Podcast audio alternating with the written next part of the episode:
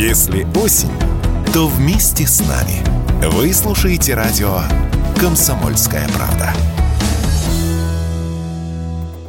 Продавать лицензии российским госкомпаниям американский сервис видеоконференции Zoom прекратил еще в прошлом году. Сейчас, видимо, идет дальше. По данным газеты «Ведомости», приостановлена оплаченная вперед подписка на Zoom для некоего российского вуза. Само заведение не называется, но если верить информации из портала госзакупок, из крупных вузов соответствующий контракт заключал только Российский госуниверситет правосудия для своего филиала в Казани. Официально офис Zoom ничего не объявлял, но такую новость можно считать звоночком. Однако российские аналоги у сервиса есть есть. Зуму они по функционалу не уступают, и их немало, сказал Радио КП ведущий аналитик Mobile Research Group Эльдар Муртазин. Ну, как минимум пять известных и еще спиток неизвестных.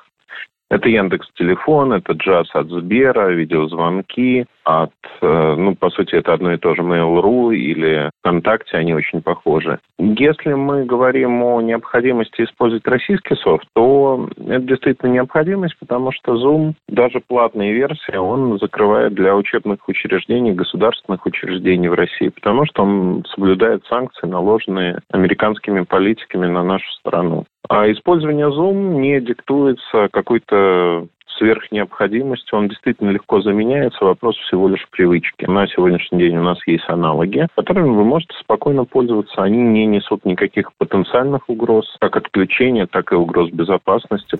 Американский сервис Zoom пережил невиданный взлет в период пандемии. Программу можно назвать главным сервисом локдаунов. Им пользовались до 300 миллионов человек ежедневно. Число скачиваний Zoom за год выросло в 30 раз, а акции компании-владельца подорожали больше, чем вдвое. Почему среди аналогичных сервисов так выстрелил именно Zoom, Радио КП объяснил Эльдар Муртазин.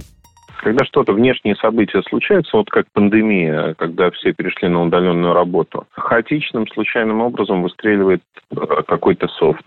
Вот повезло Зуму, это была достаточно небольшая компания, которая получила огромный толчок к развитию, огромное количество установок именно из-за того, что пандемию так сложилось, что ее выбрали пользователи в Америке. Дальше это раскаталось по всему миру, включая Россию. Но никаких особых причин, чтобы именно Zoom взлетел, тогда не было. За последние несколько месяцев работать для россиян перестали многие онлайн-сервисы. Например, некоторые приложения для бронирования гостиниц, музыкальные сервисы и даже приложения для бега.